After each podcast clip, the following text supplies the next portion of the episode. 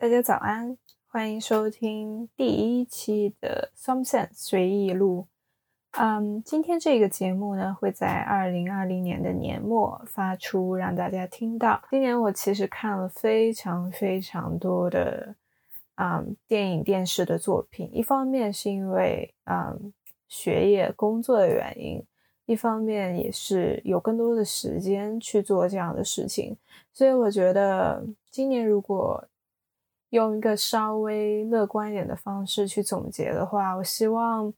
分享一下，就是今年我看过的所有影视作品的一个红榜，就是一些我比较喜欢以及推荐想让大家也看的一些作品。有一些可能大家已经听说过或者已经看过，那么也是相当于分享一下我的一些观后感吧。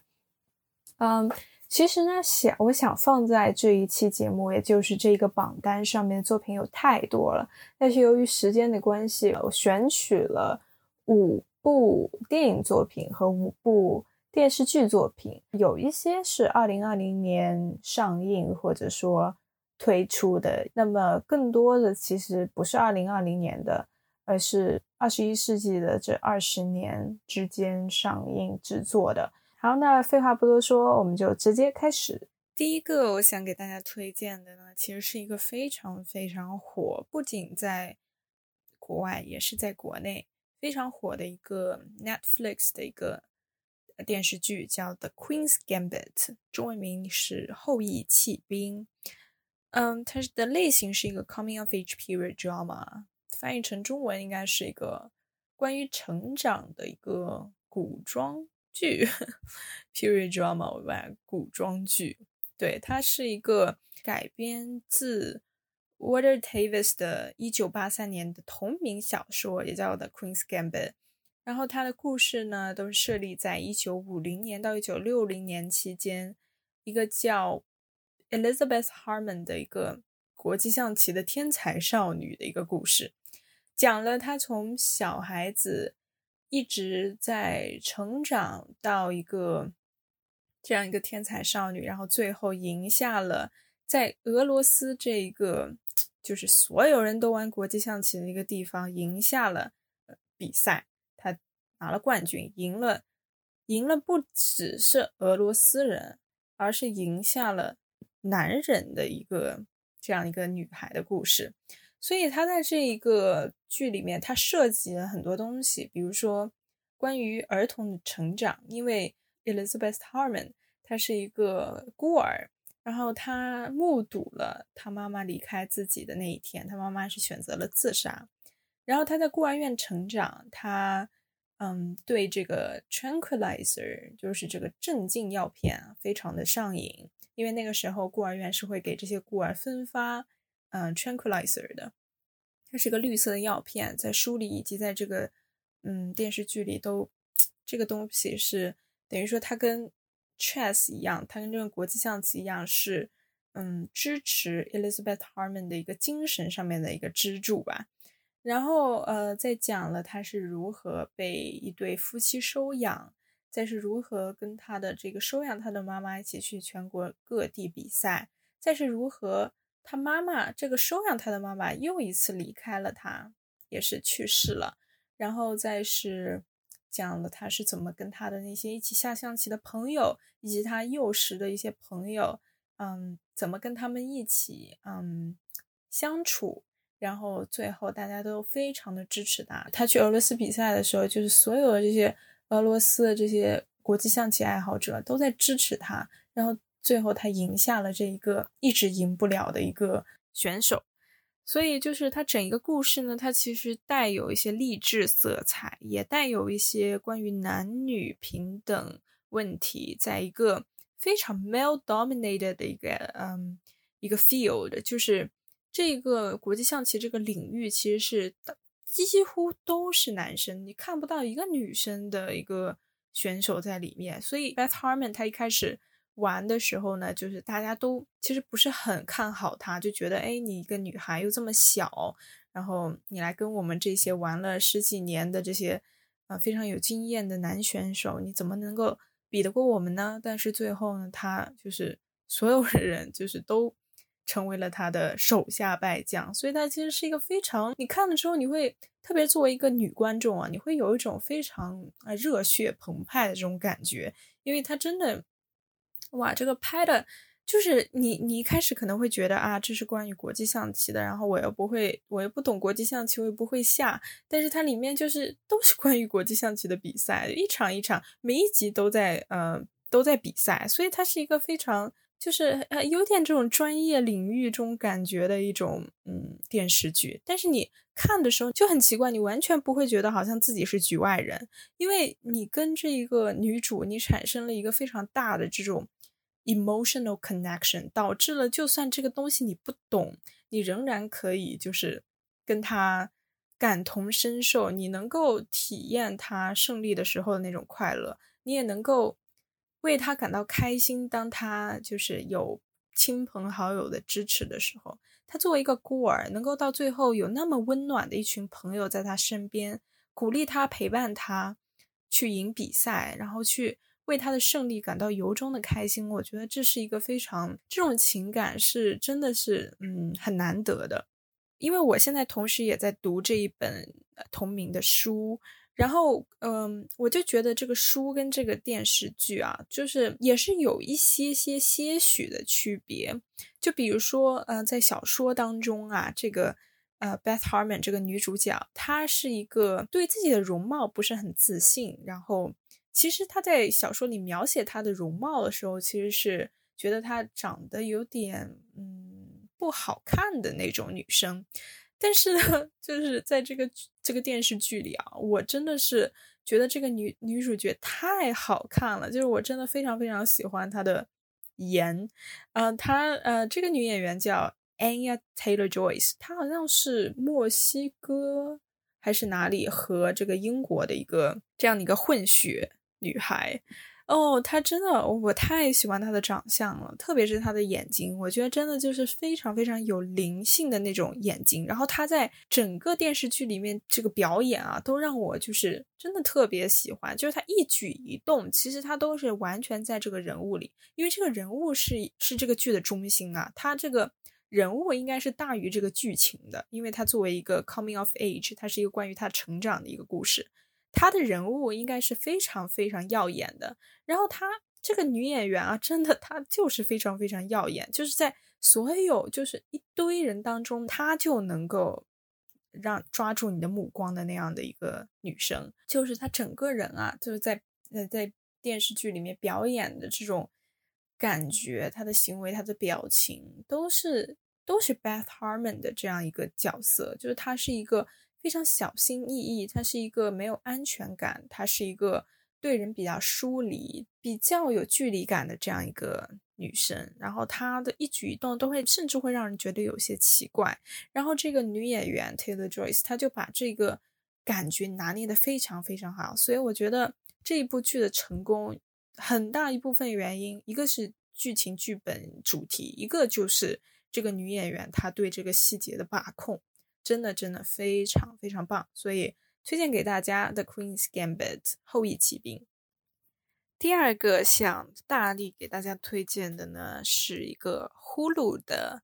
嗯电视剧，叫《The Handmaid's Tale》，中文名是《使女的故事》。它是一个美国制作的一个三季的电视剧。分别是二零一七年、二零一八年、二零一九年，然后我也是这三部都看完了，真的真的，这个这一个一个系列啊，哇，太厉害了！就是真的就是这个剧本真的非常非常好，然后拍的也非常非常好，拍的把这个剧本就又升华了一下，就是所有这种视觉上的东西啊，都太冲击人了。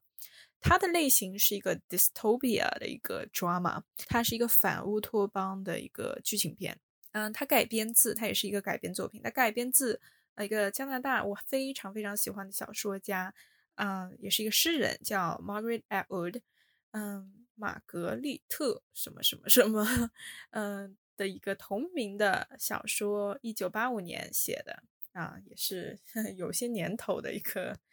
一个一个作品。然后他讲的呢是一个一个他他有一个非常非常这种非常 powerful 的一个 title 叫 The Second Potential American Civil War，它其实讲的是一个第二次潜在的美国内战，等于说，嗯，它，嗯，因为美国只有目前只有一次内战，然后它讲的是一个他能够，就是这个作家 Margaret Atwood 能够可见的一个，或者说他也预测到的一个潜在的一个第二次的内战。然后它的剧情是等于说它设立在这个未来，嗯，但是是不远的未来，它不是那个啊一百多年后，它大概可能好像就是十几二十年后吧。然后它讲的呢是所有能够生育的女人都将会变成奴隶，去服务于嗯比较高阶层的男人。然后呢，嗯。其实我特别喜欢这种反乌托邦的作品，包括嗯这个小说跟这个电视剧。这个小说我也看了，它其实跟电视剧的差别还是我觉得有点大的。但是其实它整个骨干是差不多的，但是最嗯电视剧给它加了非常非常多，我觉得非常厉害的剧情，所以这个电视剧改编的非常好。然后它主要它会把这个。这个当时的那个世界啊，就会分成几个角色，一个组织呢叫 handmaid，就是我刚才说的能够生育、有生育能力的女人，她们组成的这样一个奴隶的组织，叫 handmaid，就是使女。嗯，她的任务呢是，就是给这个高阶层的这个男人去生育，因为那个时候是，嗯，等于说孩子啊是非常非常。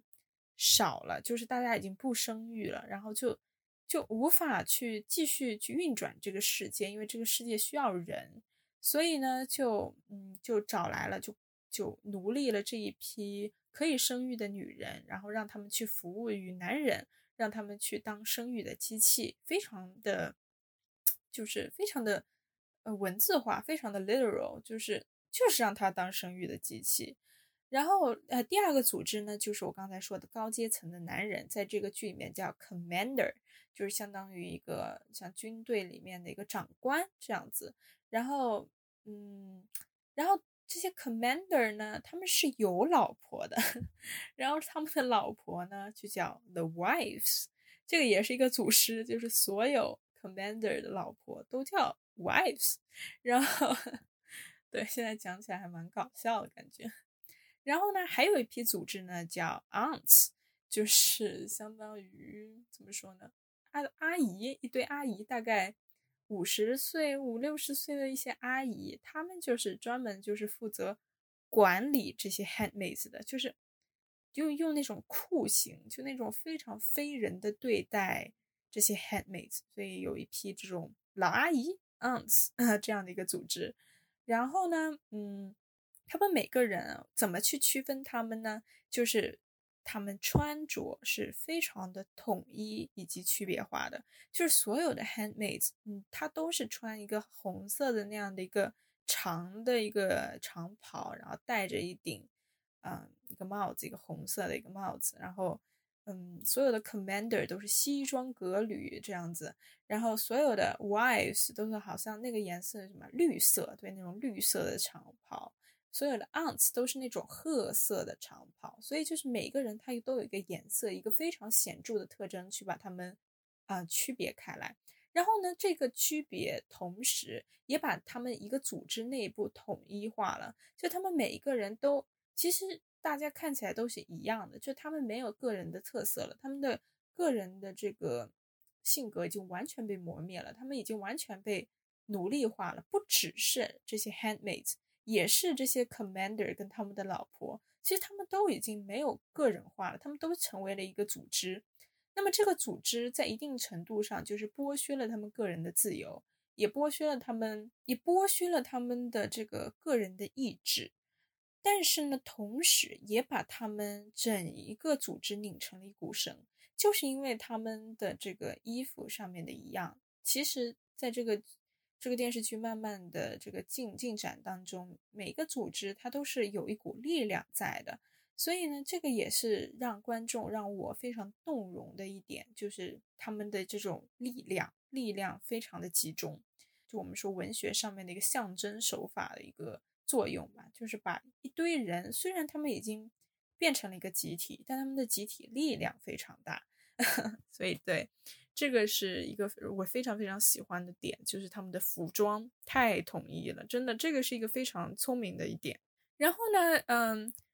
呃，然后它其实还有一些其他的一些词汇，因为所有的这种反乌托邦的剧，它其实都有点科幻科幻的成分。虽然在这个剧里好像没有说有太多的科幻，但其实它是一个逃离现实。虽然它比较这个还算比较基于现实，但他其实还是有点逃离出去的。所以他会给自己的那个世界去定很多的一些词汇、一些规律。比如说，它有一个叫 The Ceremony，一个东西，一个。一个仪式，一个典礼，它是其实是就是这些 commander 会在这些 handmaids 这些使女，在他们一个月中最生育几率最大的那几天去 perform 这样一个一个典礼，就是去，它其实就是一个性侵，一个性，一个强奸，但他把这个强奸这一个非常非常罪恶的一个东西，把它给。仪式化了，甚至叫它 the ceremony，所以它其实是一个非常非常讽刺的一个剧。然后呢，所有的同性恋者，所有的 homosexuals 都被当做了 gender traders，他们在这个剧里面就叫他们 gender traders，就是性的啊性别背叛者，就把他们当做了叛徒，就觉得你不能生育，然后你嗯你不能为这个社社会提供任何的。利益，你是 trader，你是叛徒。然后呢，在这个剧里，他也把所有的使女的名字都改掉了。他们其实原来是有自己的名字的嘛，就像我们一样，你叫这个，你叫那个。但是他当他成为奴隶之后，他们第一件事就是把这个人的名字改掉。他改成什么呢？改成 of 后面加那个 commander，他们的那个长官的名字。比如说，嗯，这个女主角，这个 Elizabeth Moss，我非常喜欢的女演员饰演的这个女女主角叫 June。然后呢，她一开始呢被第一个 Commander，的名字叫 Fred。然后这个这个女主角这个使女的名字就叫 Offred。为什么呢？就是 Off 它其实是一个有属性的词，就比如说什么的什么。所以呢，他就把这个他的名字改成 All Fred，就代表他是 Fred 的一个所有品，是一个物品，是一个所有物。然后接下来他又到了另外一个长官的家里去做这样的一个任务，然后那个长官就 Joseph，所以他名字就要相应的被改成 Off Joseph。所以没有一个是他永恒的名字，因为他们一直在这样被轮换。他完成了一个任务，或者他被遣散之后。就是这一家不喜欢他，让他到下一家去。就他一直在被这样轮换，他被轮换的时候，他的名字也要相应的做更改。所以他们已经是完全没有人性在的一个体系。所有这些使女都是奴隶，他们都像物品一样。嗯，那那些长官想把他们分配到哪里就分配到哪里，然后他们也要被迫的跟自己原来的小孩，就是把他们全部拆散了，然后让他们本来他们是妈妈，是母亲。现在就只能去给别人做生育的机器，要跟自己的，然后他自己的女儿呢，又要被其他的这些长官所当成自己的女儿，所以说等于说他们在偷他的孩子，偷所有的这些使女的孩子，然后去做成他们自己的孩子，所以这是一个非常糟糕的一个一个社会，它非常的糟糕，然后非常的残忍，真的是完全没有人性，所以。就是你会非常惊讶于它的剧情的一个架构，然后你会觉得这个剧真的非常好，所以它是一个让我非常非常大开眼界，真的是一个质量非常好的一个剧。我说了好多非常，好，下一个，嗯，接下来这一个剧是也是呼噜的，它的名字叫 Catch Twenty Two，中文名叫第二十二条军规，嗯，也是制作于美国。这一个呢，它是一个，也是相当于一个 mini series，它只有一季，然后它的集数非常的短，非常的少，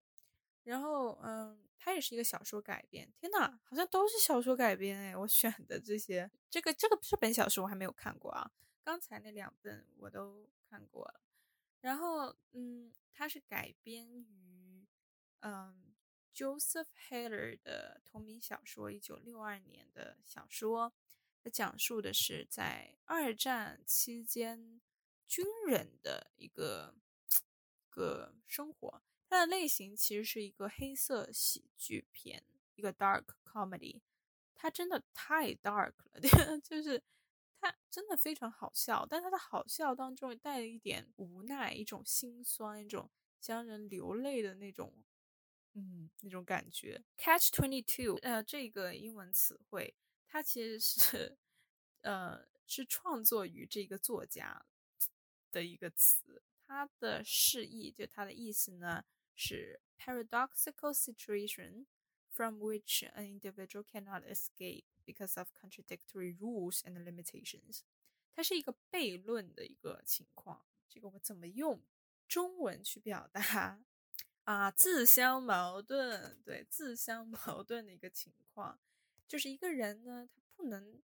不能逃离一个情况，因为一些自相矛盾的规则跟限制。他讲述的是在二战期间，这个军人就是他为了要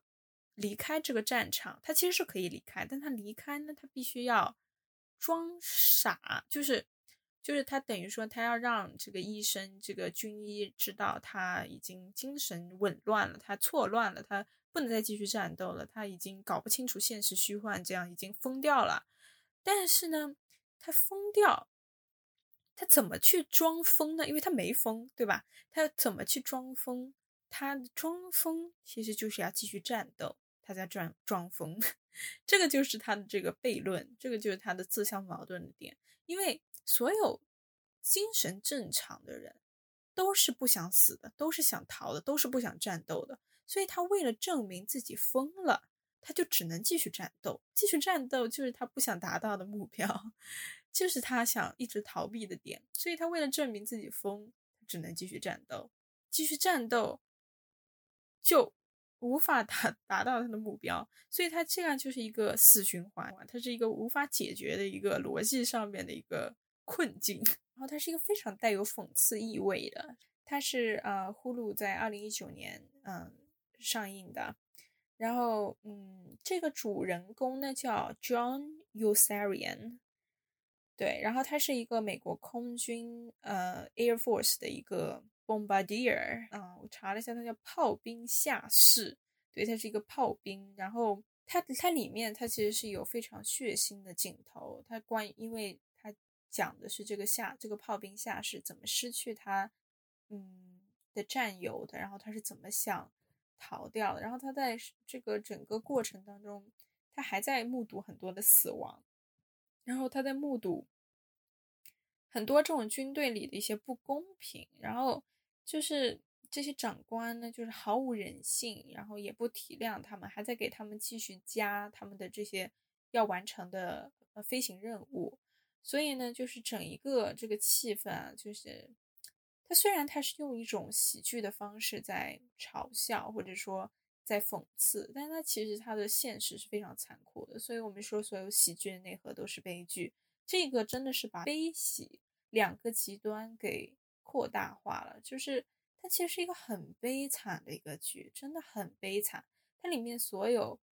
嗯血腥的镜头啊，那种大尺度的镜头都都是都其实是悲剧的内核。但是他用他的他的这个台词，他的表达方式，他的表演非常的喜剧，非常的幽默化，所以他这个两个极端呢，也把这个讽刺做到了极致。它是一个我觉得还比较小众的一个电视剧啊，在美国这边也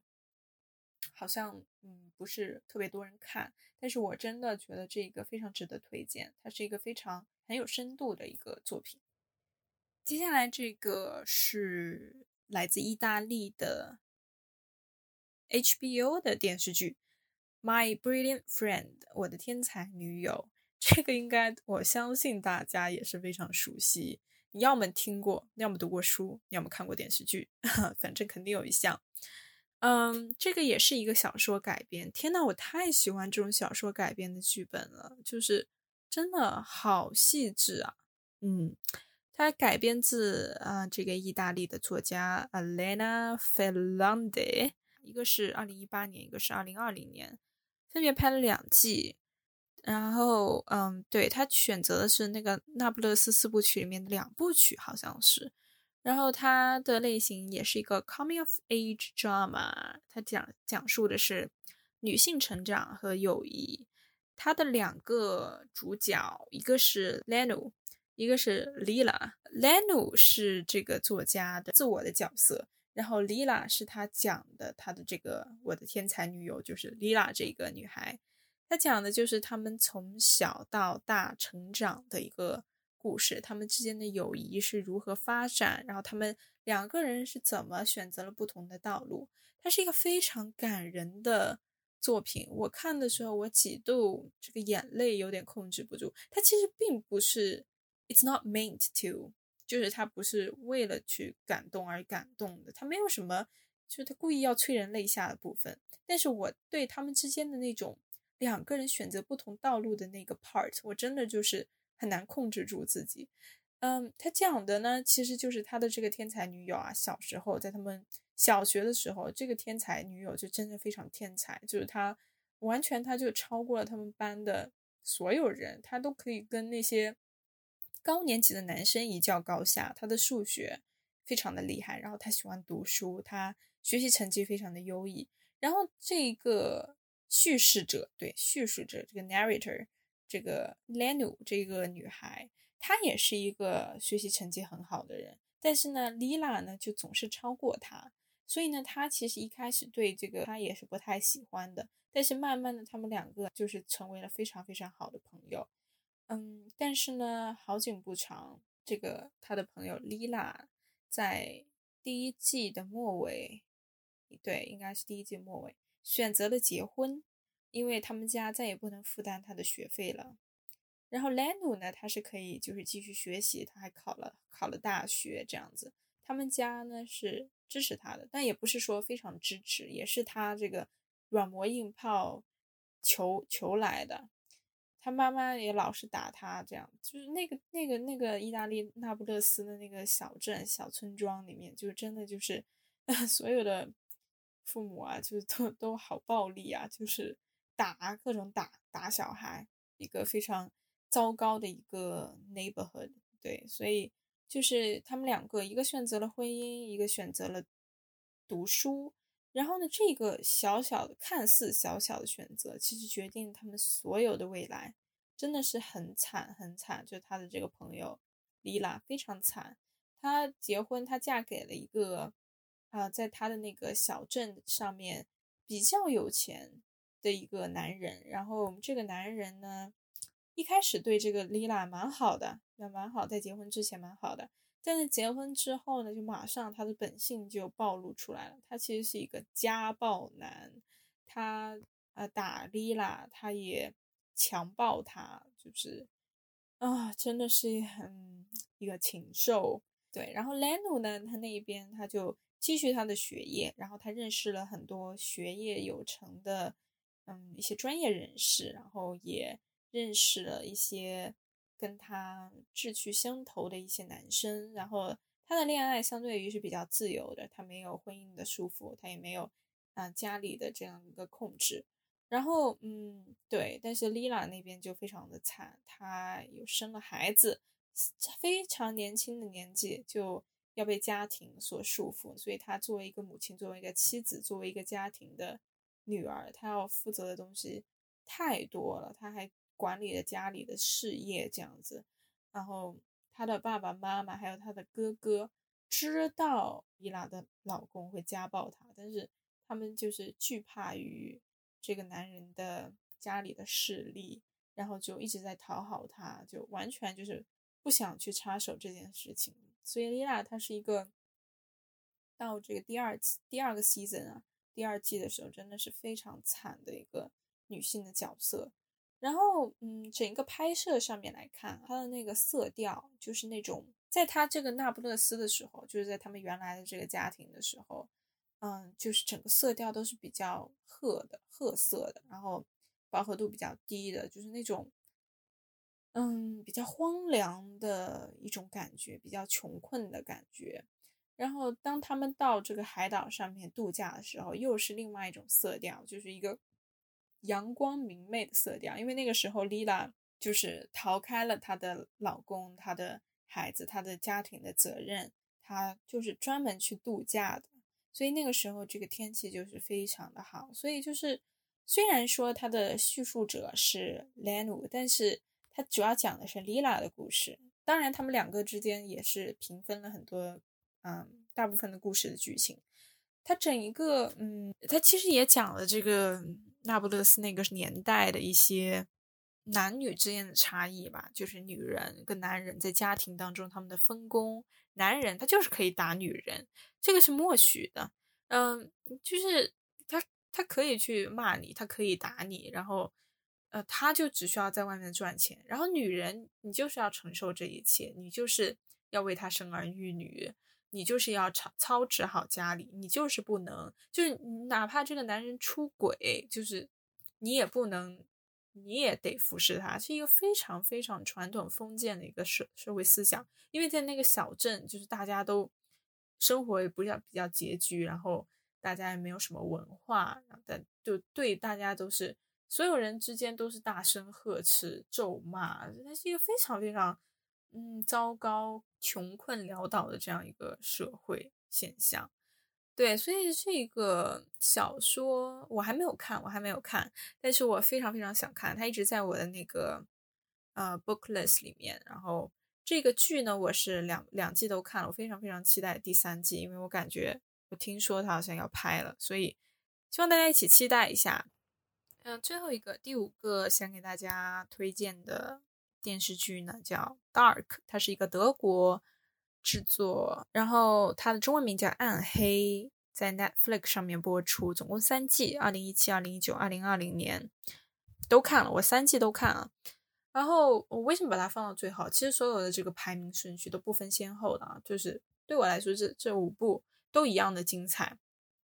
然后为什么把它放到最后？其实是因为就是。我不是一个 sci-fi 的 fan，就是它其实是一个科幻，它的类型是一个科幻的剧作作品。然后我个人不是一个科幻的粉丝，不是一个科幻迷，所以其实我对这个呢没有什么太多的见解。但是我还是要推荐这一部，为什么？是因为我觉得，嗯，就是我一个不是科幻迷的观众，我都想，我都觉得这一部剧非常的精彩，所以我觉得我大力的把它推荐给。嗯，所有喜欢科幻的朋友们，我觉得它是达到了科幻的极致。我我形容这种科幻的极致，是代表我真的觉得这个是已经是科幻当中的科幻片，就是太牛逼了，真的。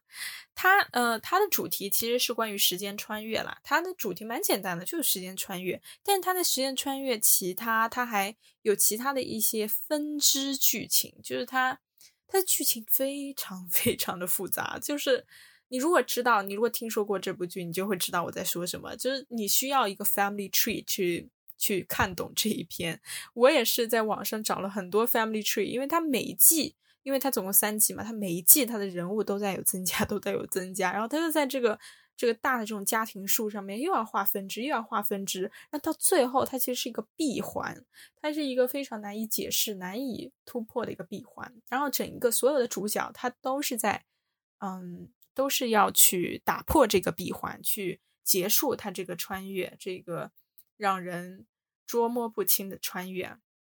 它的主角数量是太多了，就是它好像有十几个主角啊，因为它有好多这在这一个啊这个小镇上面有好多户人家，然后每个人家每一户家庭，他每一个人都是主角，因为他每个人他都有自己的那个部分。然后他的呃穿越是基于在它为三十三年为周期的一个穿越周期。我们呃，他他一开始是二零一九年嘛，然后他往前推三十三年呢是一九八六年，再往前一九五三、一九二零、一八九零，他最早到了一八九零，然后最晚到了对二零三三年是下一个。嗯，然后他，嗯，他主要就是他这个所有的这个人物啊，人物关系太复杂了，就是，就是真的是那种让让你脑洞大开，然后你需要去这是一个非常非常锻炼脑力跟你逻辑思维能力的剧。你如果没有 Family Tree 能够看懂剧情的人，我真的就是你这你绝对是科幻大神。就是我我作为一个